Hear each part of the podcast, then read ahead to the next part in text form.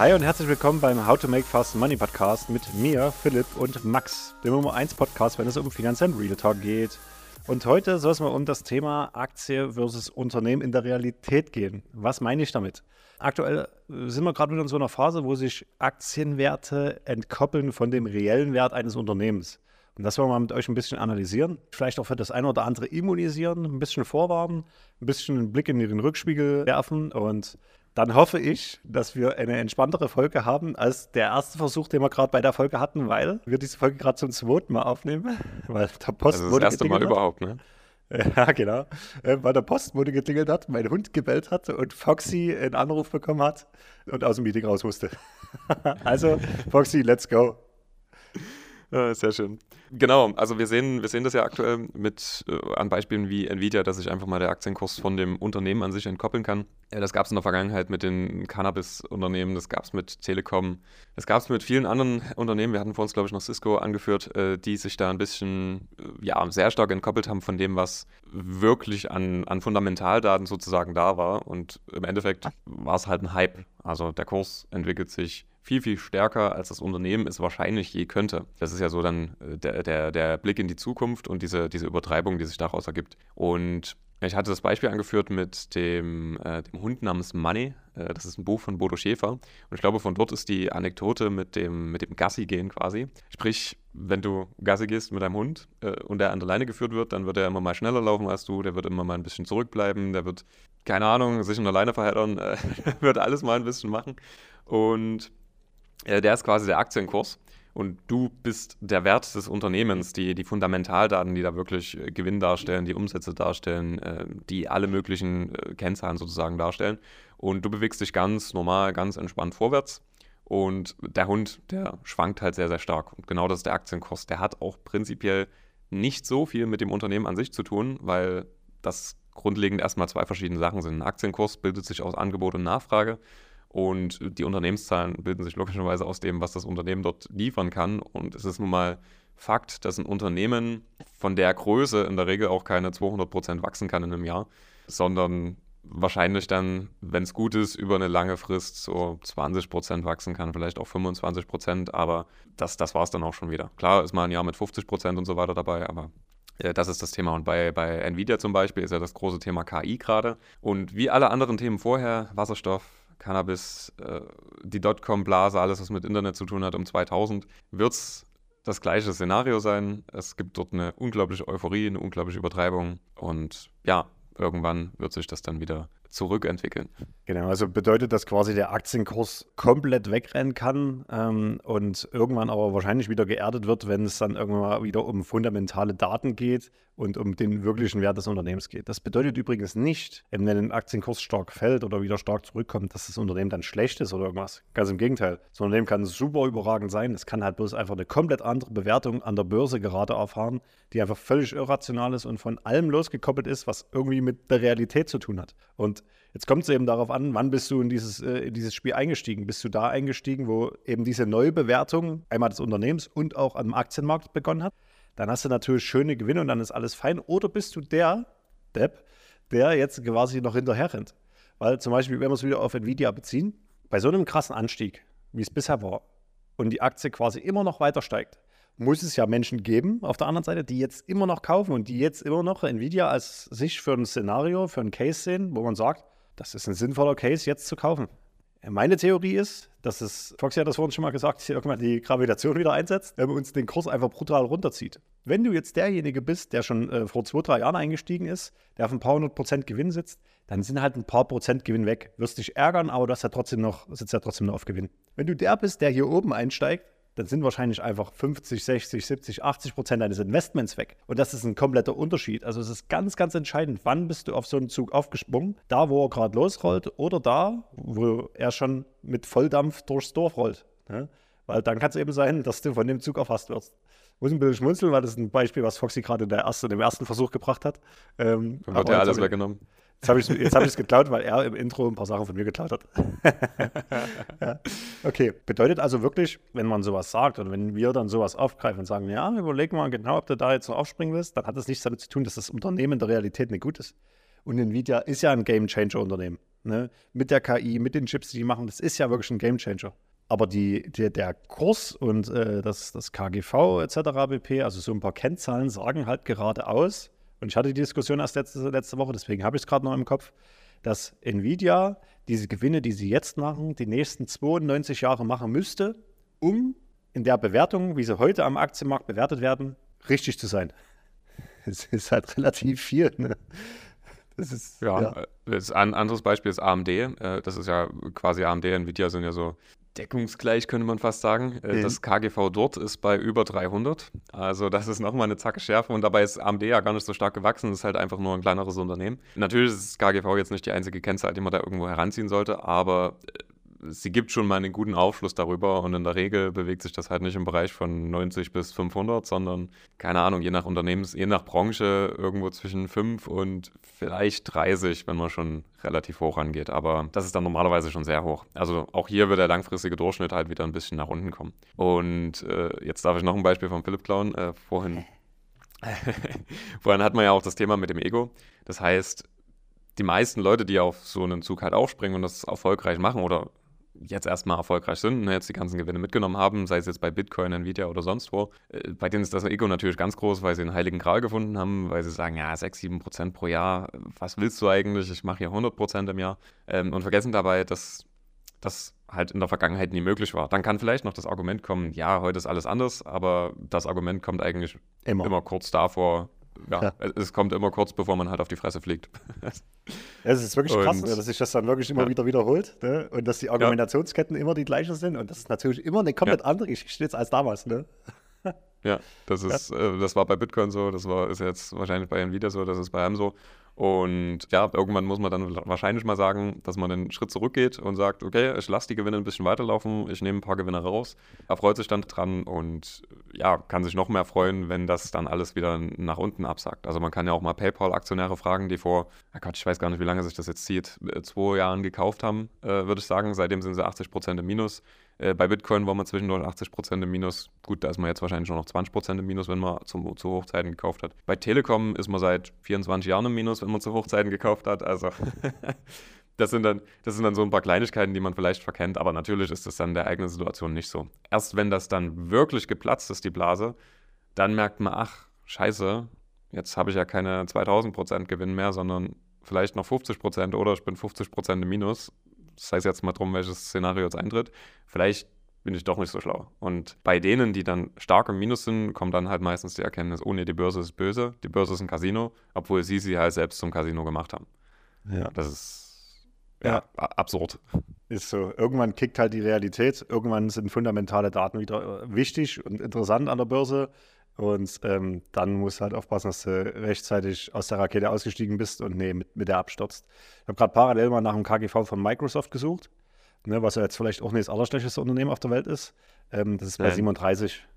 Also genauso in dieser Range, wie du es vor uns gesagt hast. Und ja, im Vergleich dazu AMD mit 300, das ist beides Tech-Unternehmen. Ich würde sagen, äh, Microsoft ist trotzdem das gesündere Unternehmen, breiter aufgestellt, größere Cashflows etc. pp ähm, aber trotzdem eine andere Bewertung. Ne? Das heißt drum, das Schwierige ist eigentlich dann für uns als Berater an der Stelle, wenn halt irgendwann so ein Kunde mal irgendwie so einen Lackshot gemacht hat, du kommst eigentlich nicht mehr an den ran. Ne? Weil, ja. Äh, wie du es gerade schon so argumentiert hast, was willst du dem sagen? Was willst du denn da mit dem MSCI World kommen? Äh, hier 7, 8 Prozent, was weiß ich nicht, grundsolide, wenig Schwankungen etc. pp. Der sagt sich halt, du, ganz ehrlich, diese 7, 8 Prozent, die mache ich am Tag. Äh, was, was, ja. was, was, willst du eigentlich? Ich hatte das äh, Praxisbeispiel auch, dass Kunden quasi zu mir gekommen sind, gutes Kryptodepot hatten, echt, echt, echt tiefgrün waren, also eine super Performance hatten. Ähm, ich gesagt habe, naja, nimm doch mal wirklich ein paar Chips vom Tisch, lass deine Gewinne weiterlaufen, ne, damit du trotzdem noch an diesem Hype weiter mit äh, partizipierst. Dann haben sie gesagt, ach, du kannst ja nicht, Lass gut sein, ich lass laufen. Und ein halbes Jahr später saßen sie wieder vor mir, hatten dann anstatt äh, 6, 7, 800 Prozent noch ähm, 60, 70 Prozent. Immer noch gut, aber natürlich ein kompletter Unterschied. Weil wir haben bei dem äh, Depot konkret darüber geredet, dass erst eine Viertelmillion drin war. Dann waren noch 60.000 drin. Ähm, das ist halt ein himmelweiter Unterschied. Ne? Hätte er damals einfach eingecasht, was er damals oder daraus hätte alles machen können, das ist halt brutal. Ne? Also der hätte sich einfach eine 2, 3, 4, 5, 10 Immobilien anfinanzieren können, weil er einmal, einmal einen richtigen Luckshot hatte. Ne? Aber das verkennen die meisten. Ähm, ich sehe es aber auf der anderen Seite auch, es ist ein bisschen Fluch und Segen, ne? weil wenn du deine Gewinner nicht laufen lässt, dann steigst du halt zu früh aus. Ne? Würdest du halt nie so eine Katze wie Nvidia mal mitnehmen. aber derjenige, der dann halt den Nackshot hatte, der vergisst dann halt auch wieder auszusteigen. Ne? Deswegen Fluch und Segen. Also hier, hier, muss man ja auch ein bisschen schauen, wenn man jetzt, Nvidia ist ja auch eine legitime Position, die kann man einfach so im Langfristdepot drin haben und die kann man auch halten. Und wenn man das Langfristdepot eigentlich hat, was man ja. Aber es kommt ja trotzdem noch an, wann du eingestiegen bist, ne? Das ist ja der entscheidende ja, Punkt. Ja.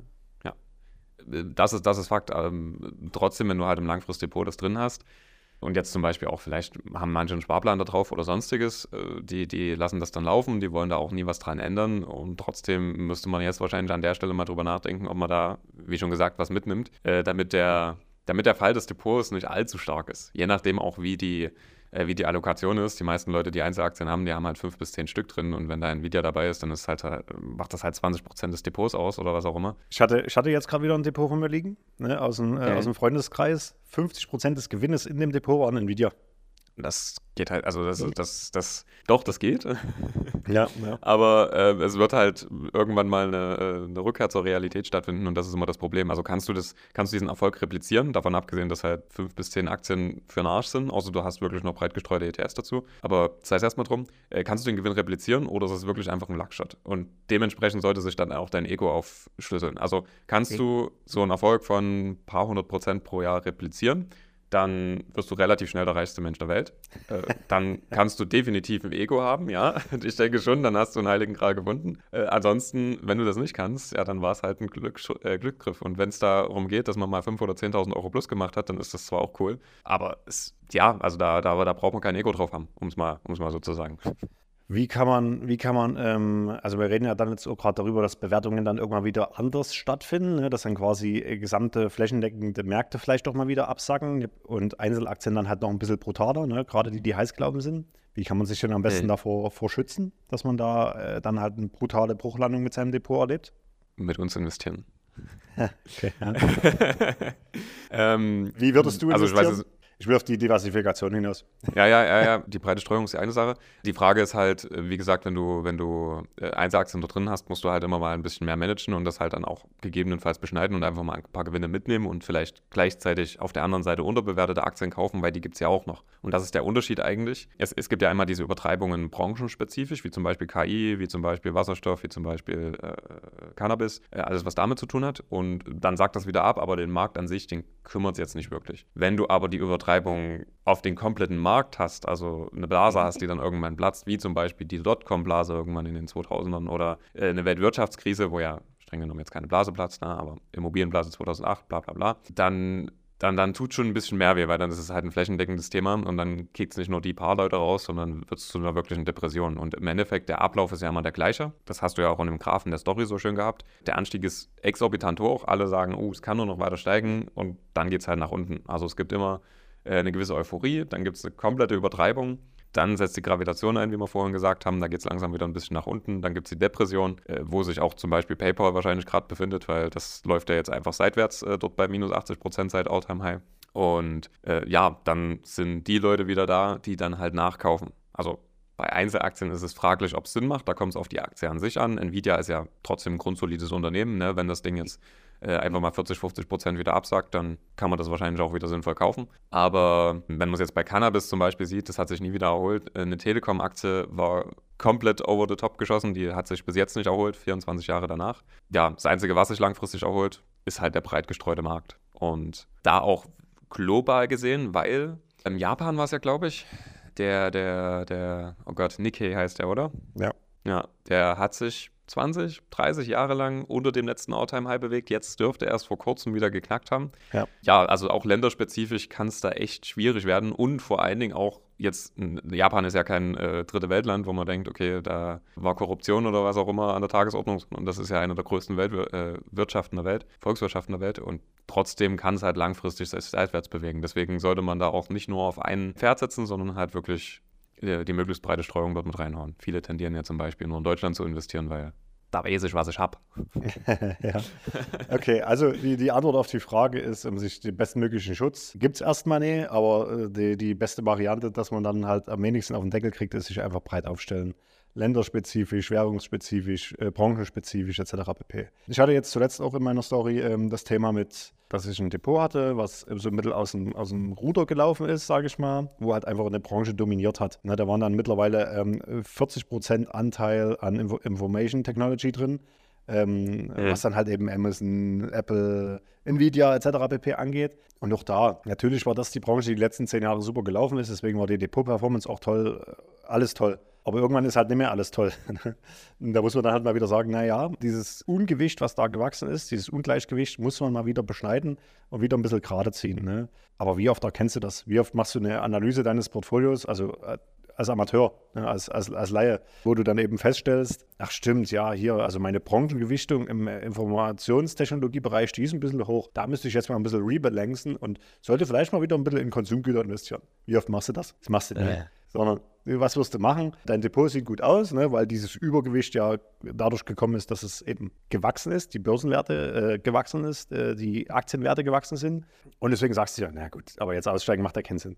Irgendwann fährst du dann mal wieder mit dem Fahrschuh nach unten, dann gleicht sich das in deinem Depot wieder an. Dann werden quasi diese Ungleichgewichte wieder gerade gezogen, aber einfach nur, weil Börsenwerte verloren gehen. Und dann hast du aber in dem Jahr auf dein Gesamtdepot eine überproportional schlechte Rendite, ne? weil halt deine überragende Gewinner vorher, äh, vorher überproportional hart jetzt bestraft werden. Ne, das bedeutet halt, in deiner Durchschnittsperformance bist du wahrscheinlich schlechter, als wenn du einfach breit gestreut, langweilig investiert hättest und eben so, eine gewisse, so ein gewisses Grundrauschen gehabt hättest.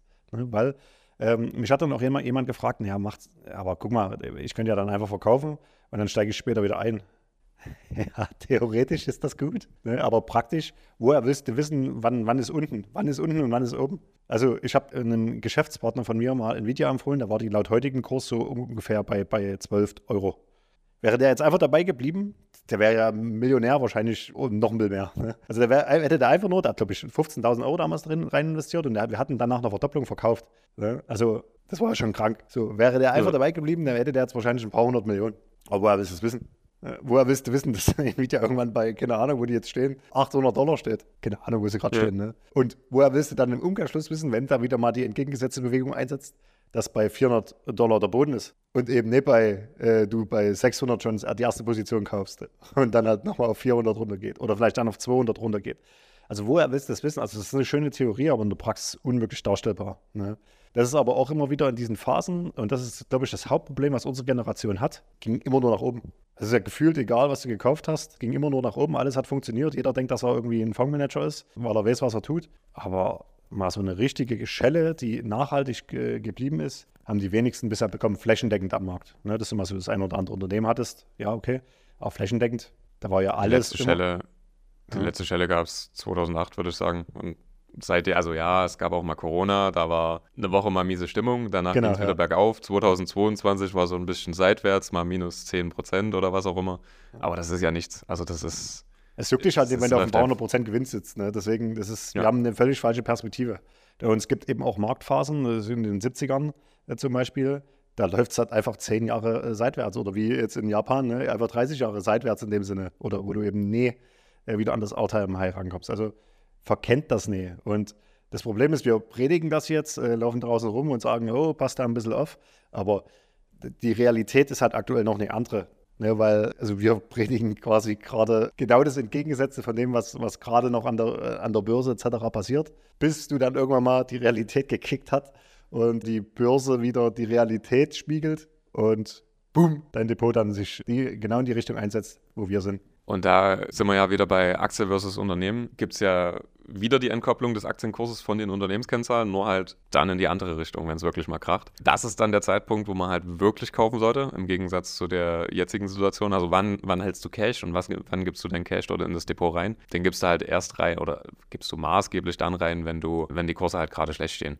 Und ich komme mir auch manchmal ein bisschen dumm vor, dass wir quasi immer, immer äh, warnen oder vor irgendwelchen Risiken warnen oder sonstiges. Obwohl halt gerade draußen die Sonne scheint, sagen wir, okay, äh, aber nimm mal lieber einen Regenschirm mit. Mhm. Und Es ist, es ist auch immer die Frage, wann kommt das jetzt, ne? weil es kann auch einfach noch ein paar Jahre weitergehen. Es ist ja jetzt nicht so, dass es unglaublich heiß gelaufen ist. Ne? 2022 gab es eine kurze Abkühlung. Äh, vielleicht läuft das jetzt auch einfach noch vier, fünf Jahre weiter. Aber man sollte halt immer im Hinterkopf behalten, äh, dass es halt irgendwann mal passieren kann, dass es äh, Rücksetzer gibt und dass man für den Fall, äh, ist zum Beispiel meine Devise, einfach so viel Cash hält, dass man sich dann richtig, richtig, richtig die Taschen voll macht und sagt, okay, gut, Jetzt ist gerade alles bei minus 50 Prozent. Äh, jetzt ist quasi Sommerschlussverkauf. Nehmen. Jo, und ich hatte genau das äh, Thema gerade in einem Servicetermin. Ein Kunde, 50 Jahre circa alt, ähm, und wir haben jetzt 10.000 Euro schon investiert und 50 liegen noch am Rand in seinem Depot. Und dann hat er gesagt, du Phil, es geht ein bisschen zu langsam mit dem Einzahlen. Ähm, wollen wir da jetzt nicht mal ein bisschen, bisschen, bisschen Schmackes geben und reingehen? Ich so, du, Marco, ähm, wenn du es verträgst, dass wir jetzt die 50 reinschmeißen und sie morgen nur noch 25 sind. Wenn du das verträgst, let's go dann können wir jetzt investieren. Wenn du das nie verträgst, dann äh, hältst du dich einfach an meinen Fahrplan, dass wir nach und nach ratierlich einsteigen, aber vor allem den Löwenanteil trocken halten, weil die Kurse, wo wir jetzt sind, sind für mich keine Einstiegskurse. Vor allem nicht für jemanden, der noch 10 Jahre, 12 Jahre, 15 Jahre bis zur Rente hat. Weil wenn ich jetzt erstmal den sein Geld auf minus 50 Prozent stelle, dann kann er sich erstmal nach der Beratung nicht mehr daran erinnern, dass er das wollte, ne, sondern eigentlich wollte er ein Sparbuch haben.